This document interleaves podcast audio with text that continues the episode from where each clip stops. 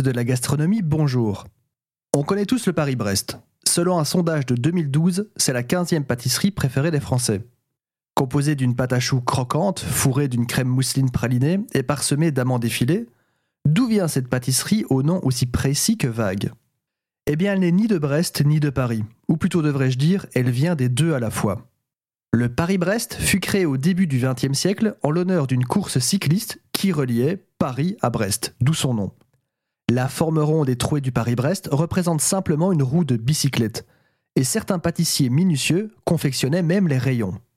La course Paris-Brest-Paris est une course aller-retour de 1200 km et demande plus ou moins 50 heures aux coureurs, ce qui représente à la louche un effort de 52 000 calories.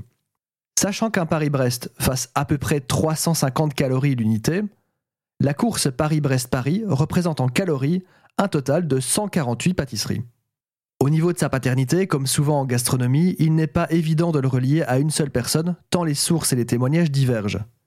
Les noms les plus retenus sont Louis Durand, qui l'aurait conçu en 1909, et M. Bauget, en 1891.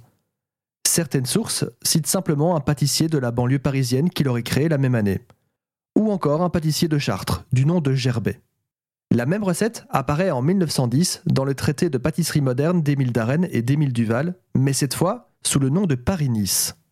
Tant que nous sommes dans la pâte à choux, l'éclair au chocolat que l'on connaît s'appelait autrefois la petite duchesse. Il aurait, selon le dictionnaire de l'Académie française, pris le nom éclair parce qu'il peut se manger très vite, en un éclair donc. D'ailleurs, le nom pâte à en lui-même a été inventé par Popellini, un cuisinier italien au service de Catherine de Médicis, qui s'appelait à la base la pâte à référence à sa confection qui se fait effectivement sur le fourneau.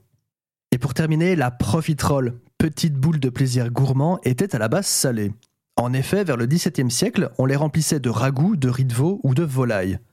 Il faudra attendre le XIXe siècle pour qu'elles deviennent sucrées et fourrées de crème pâtissière ou de glace et nappées de chocolat telle qu'on la connaît actuellement.